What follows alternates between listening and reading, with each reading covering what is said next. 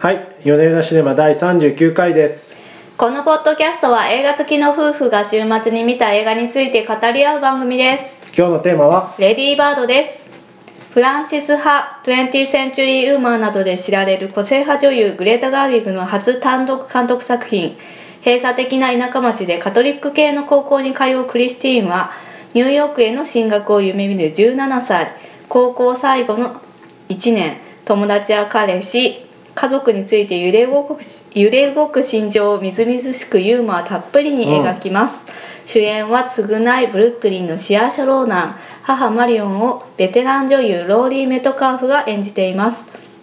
アカデミー賞では作品賞ほか6部門にノミネートガービグも女性として史上5人目の監督賞候補となっていますうんなんか結構いっぱい賞の取ったりノミネートされたりしてんですね、めっちゃノミネートされてるんですねよねえあ、うんそうかそんなにそういう系の感じになったんだっていうのはちょっと意外でしあたあねまあそうですね作品規模からするとかなり異例のことなんじゃないそうですね実はあの4巻ぐらいから公開されて、でうんまあ、口コミを読んで1500巻ぐらいに広まった作品だそうであの初監督作なんですけど本当に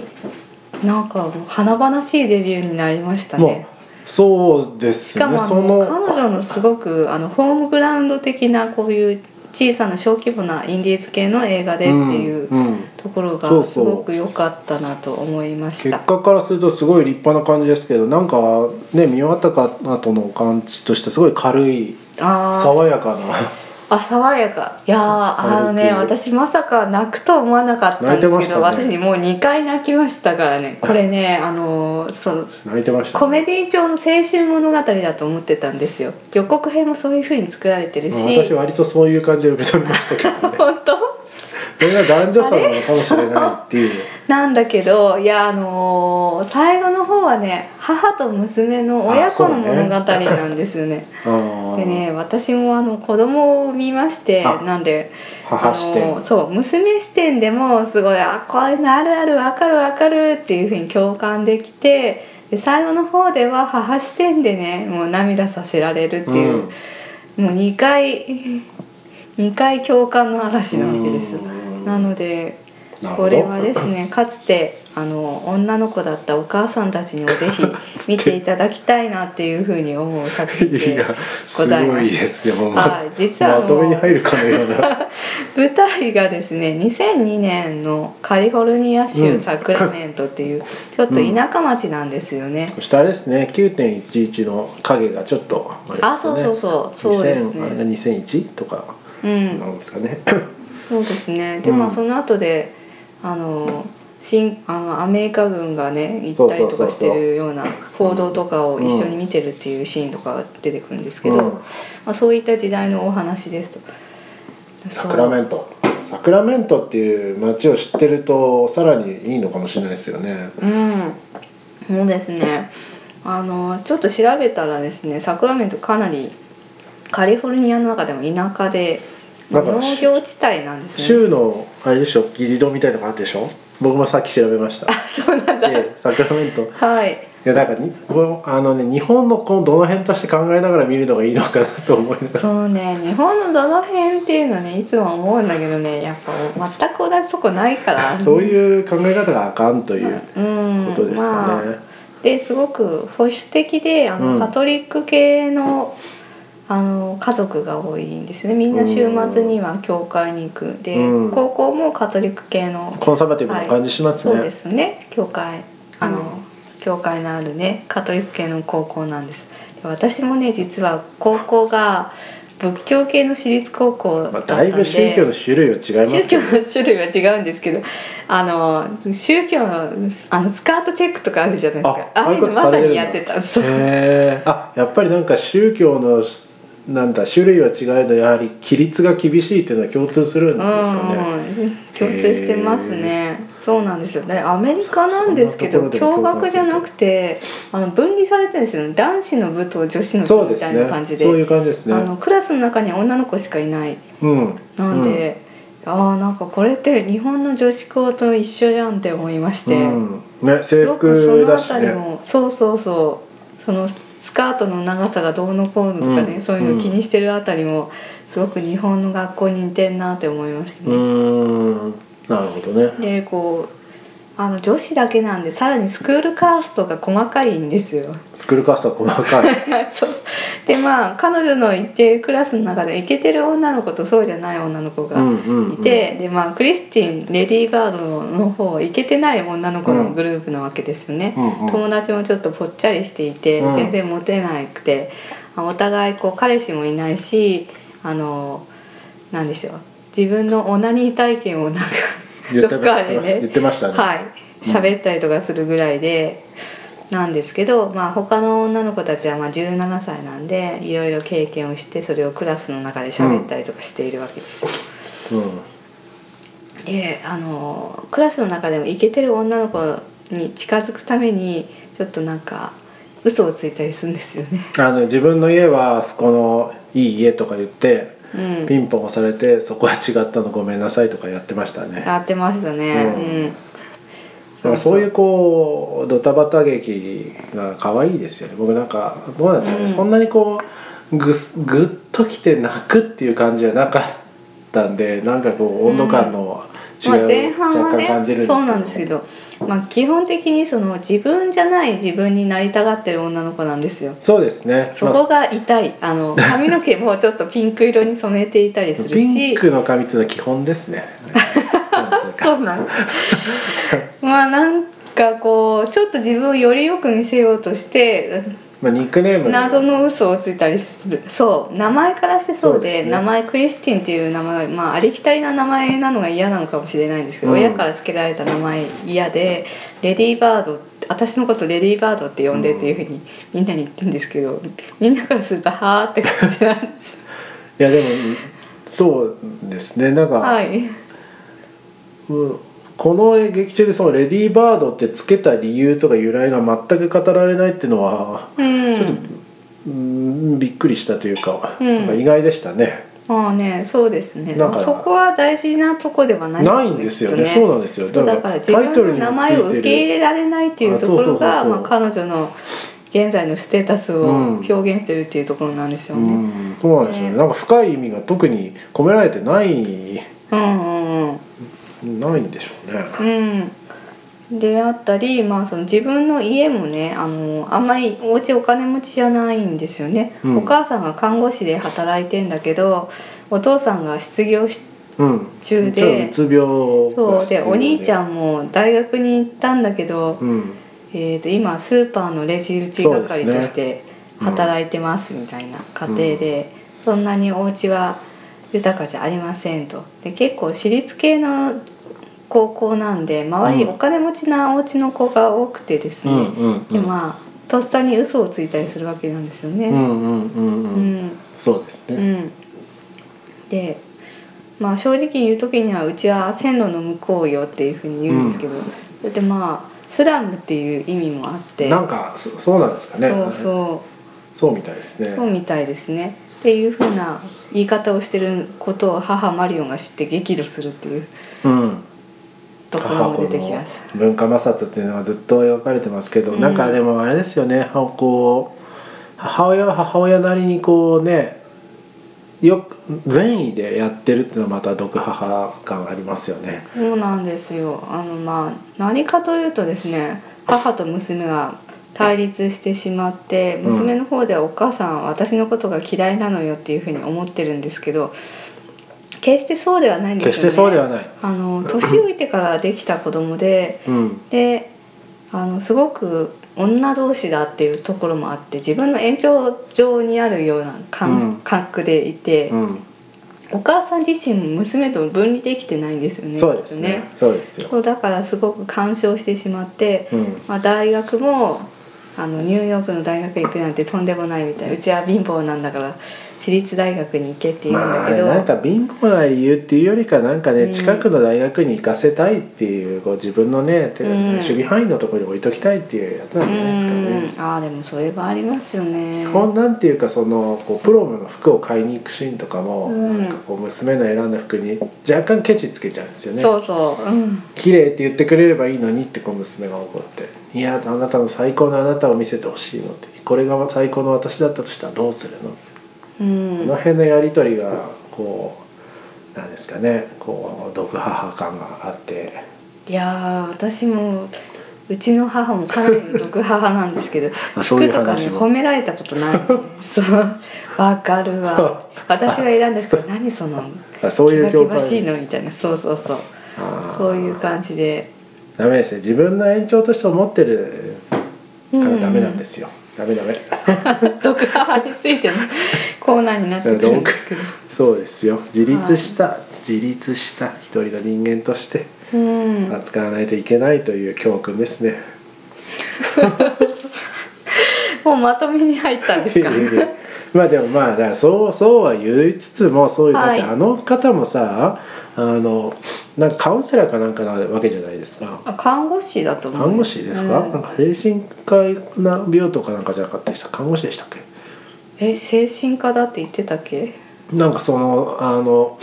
何ですかあの宣教師というかファーザうーんをのカウンセリングインタビューみたいなのしてるシーンがあったけあどねああったあったそうそう、カウンシンカウンセラー系かなと思って見てましたけど、うん、おーまあ、言わんとしてるのはまあ、はい看護師でもいいやな,、うんなんだかその辺の理論は知っててなおのことやってしまうっていうところにこう業の深さがあるなということを言わんとしてた、うーんまあ、次の話題いきますか はいまあでもあのそうですね私的にはそそんな刺さんなかったっていうのはまあ正直なところではありましたけどあーなんか最後のあの飛行機で飛ぶシーンのとか最高に良かったですね。うんうんそうですねそこが良かったですねの窓から見え見えああなんか家を出るって最高だよなと思いました。あじゃあまだ息子の気分でいるんだよあそうそうそうそう私母の目線で見なんてかやっぱるのり、ね実家を出るって最高だよなっていう飛ぶ感じ飛そうかぶ感じだなってうんもうないなーって思いました逆にこう出ていかれるあだからそうそうなのかもうん うん。そうかお前あれこの人全然 親目線じゃなかったいやまあずっと分かんないですけど、まあ、父親と息子のね対立とかいう話だと私も結構父親がね見たりするんですけど、うん今回どっちかっていうとねあこ母と娘だったんうでそうそうちょっとね、へーちょっと距離を置いてねなんか実家を出た時のあの羽の生えたような感じというのを思い出しましたうね。ーんあと車で運転するとちょっと違って見えるっていうのはまたまたあそうだよなって思いましたね。うーん自動車教習所とか行った方がいいですよ。そういうことじゃあそういうことじゃない。じゃなくてねもうなんかこう話が飛び飛びになっちゃったんですけど、はまああのすごくこう痛い女の子の青春物語でなんでこれは私のための映画だなっていうふうに感じる人もすごく多いだろうななるとほど。思うんですようんね。うんうんまああのまず冒頭からしてですね走行中の車からお母さんと口論して飛び降りで骨を折るっていうところから 始まるんですけあれどなんだかよくわかんないですよ。なんだ最初はあのなんです怒りのブドウのはいテープを聞いてるんですよね二人で。あ聞いたねでそうだったねでなんか泣いてんですよね二二人で。人でねうんなんかその辺でこう通じ合うところがありつつもすぐこううん喧嘩しちゃうっていう。うんうんうんそうだったうんうんとかですねまあこの1年間でですね初体験で鼻血を出したりとか、うんあ初体験もなんだかうまくいかなかったりなんか不格好な感じで。そうですねプロムも不格好で。そうですね内申書のために先生の書類をして、まあ、プロムは大失敗し、うん同級生には嘘をついてそれがバレみたいなうん。感じでいろいろもう七点抜刀する1年間なんですキュートですよね本当にあの不格好な女の子の1年間でして、もうそのかっこ悪い経験をですねありのままに綴っているっていうところがやっぱり胸を打つなと思うしでまあ世界中であこれは自分のための物語だなって思う人がすごく多いんじゃないかなとは思いましたね。なるほどでああとまあそのさっき言ってたお母さんとの衝突っていうところですよね。うんこれもやっぱり女性の書き手だからなのかなって思うなるほどところもあってこれまで父と息子の物語みたいなのは結構、まあ結構ありますねうん、あるんですけどお母さんと衝突する青春物語っていうのはあんまりないかななるほどと思っていて、うまあんうんパッとは出てこないですねなんかねやっぱりお母さんに関しては神格化されてるところがあるんじゃないかと思うんですけど実際の母親っていうのはこんなもんです よもうねもうとにかくうざいみたいなうんまあなんか、まあ、いいんですよ親なんてうざいからこそ自立するんですよ、逆説的に言うと、はいうんでもあのねあんたにいくらかかってると思ってんなみたいな言っちゃダメな話とかねですよね言ってねその後ろでお父さんがソリティアしてんのよあ最高です ね何してるの何してるの何してるの画面にソリティアが映ってとかる、言ってでまあ「だって私にいくらかかってるか教えなさいよ」って言って「うん全部払うわ」みたいなこういう衝突は私もやりま したね。うはいん、 なるほどはいはいとかまあいろいろお母さんともぶつかったりですねその服にイチャモンつけられたりとかいろいろするんですけれども、うんまあそのニューヨークの大学に進学が決まってで飛行機で飛び立つっていう時が来るわけですねでもお母さんにはニューヨークの大学をこっそり受けていたことを伝えていなかったので、もう口も聞いてもらえなくなってしまうんですよ。うんであのー飛行場でも最後まで見送りに来ないっていうことでお母さんそのまま車で帰るんですけどその運転してる最中にお母さんがね泣き出してしまうぐるっと回って帰ってくるんですよねそうそうなのそのロータリーみたいなところをこうぐるってね、運転してその間に涙がこぼれてきてで「待って待って」って言ってもう一度戻ってくるってう、うん、いうところがあってねここね泣けますねこれがあそこは親目線でなんか親目線で親目線で泣いたんですねもうそうなのなるほど2人ともすごい我が強くてね強情っぱりなそんうだでけすどねでその後でまあ彼女レディー・バードがですねニューヨークに出て、まあ、都会の洗礼を受けてねいろいろまた不格好なうん大学デビューを飾るわけなんうんしてましたでねございますけども、その後であのお母さんに電話をするっていうところがあるんですけどそこで言うセリフがねとても泣けるなとうん思いましてうん「スタンド・バイ・ミー」で最後にこう死体探しから帰ってきて自分の街が小さく見えたっていうふうにななんで今スタンドバイミーの話をあそういう感じがしたってこそうとそうそういう感じじがした彼女がお母さんに伝えたかったっていうセリフが、本当にそういう感じがしたこう少女の成長物語なんだなと思った車を運転してってやつですよねそうそう、うんうん自分のそのホームグラウンドである故郷うんそれから親みたいなところから、えー、と飛び立って、うんちょっと客観的に見えるようになってるっていうで、そこで感謝の気持ちを伝えるっていうところがまたね泣けますねよかったあれはよかったはいいあ思い入れたっぷりでしたねこう今回やーそうですうね、んなんでうんやっぱりねこういう女性の書き手が出てきたっていうのは大きいなって思いましたね、だから今回私が受け取ってるリアリティとやっぱりちょっと一段二段違うなって感じが話してて思いました、はい、こういうあの青春の痛みとかねこううん青春の不格好さみたいなので、男性の童貞物語っていうのがいっぱいあるんですけど女性の女性が主人公のこういう映画ってあんまりないなと思っていて、うんま あ、パッと思いつくの「ゴーストワールド」ぐらいだったんですまあよまあ僕もそれちょっと思いましたけど、まあ、あはいれはなんていうかねオタクとなんていううんかそのメインストリームみたいな、うんうんこういう対立構造があるからもうちょっと分かりやすいですよね今回の方がもっと普遍的なうん感じがしますね。うん、ねえあの感覚もねすごくあの都会的だなって思って編集がすごくこう早いじゃないですかああ、そうなんだうんなるほどもう1年間だからものすごい凝縮されてるんだけうどんパッパッパッパってこう切っていってるんでまあなんかこの辺りもねねっちょりしたところないですよねそう爽やか全体的にさ、うん、爽やかっていうかうん小気味いいそうそうそうそう小気味テよいンポが良くて感じでテンポがいい作品になっていて、うんそこが良かったなって思いましたねはいだからグレータ・ガービングさんにはぜひこれからもいい映画を作っていっていただきたいなと思いました、うあんなんかデビュー作っぽい感じしますよねその新鮮な感じがあーそうかそうかするする、う、うんん、初回でしか出せないような味わいをデ感ビじューます作にはやはり荒削りだけどそそうそうの作家が一番伝えたいことが出ると言いますが、うんまさにそんな感じがしそんまな感じがしまししたねたしましたはいあのーグレーター・ガーウィグの説明とかをしてなかったんじゃないそうかですねそのスタッフ系の説明をしていきますか、はい、えー監督がですねフランシス派20 Century Woman などで知られるグレータ・ガービグさんというインディーズ系の女優さんであのコメディ畑出身の方です、へーコメディ畑っていうのかな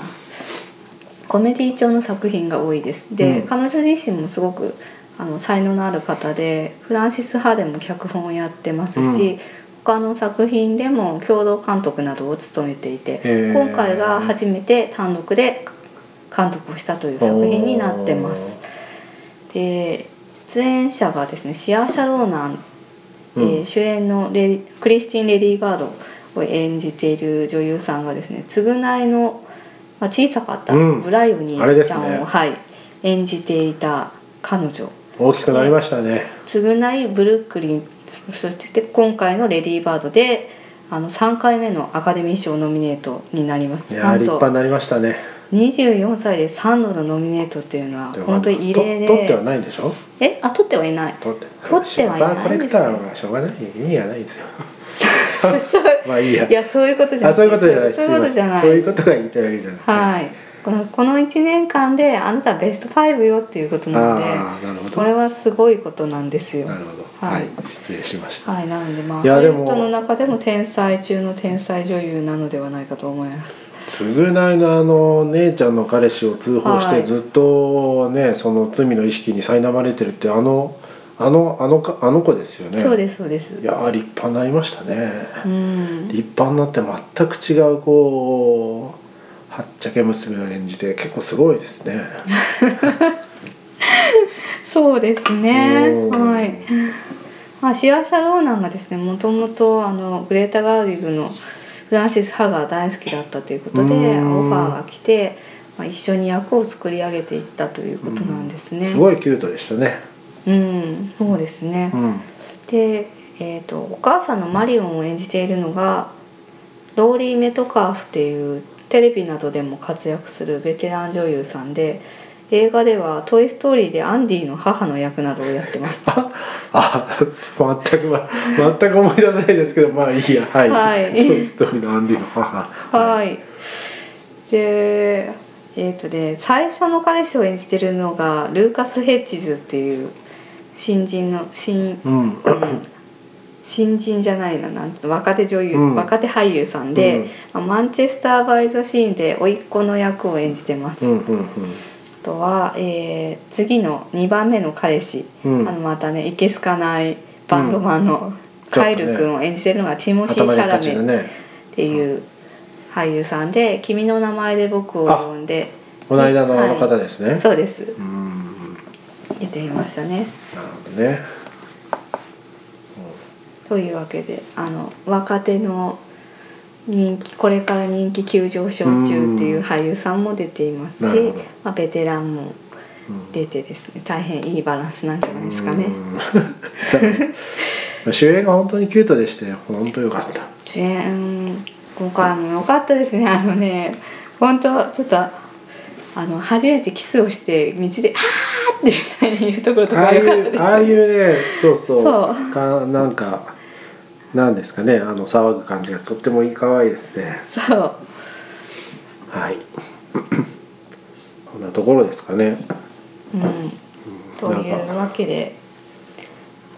青春物が単なる青春物語じゃなくて親子の物語でしたよっていうああなるほどねそういう感じですねはいまあ私的にはやっぱ車を運転すると見え物事見え方違うなっていう私に運転をさせようとしてまいやすそうねいうわけ あのではないですけど、はい、私がですねペーパードライバーですぐ近くに教習所があるのありにます行ねかないっていうことを揶揄されていると思いやますそういうわけではございませんあそうですかわけではございませんはいはいじゃあ今週はこの辺ではいありがとうございましたありがとうございました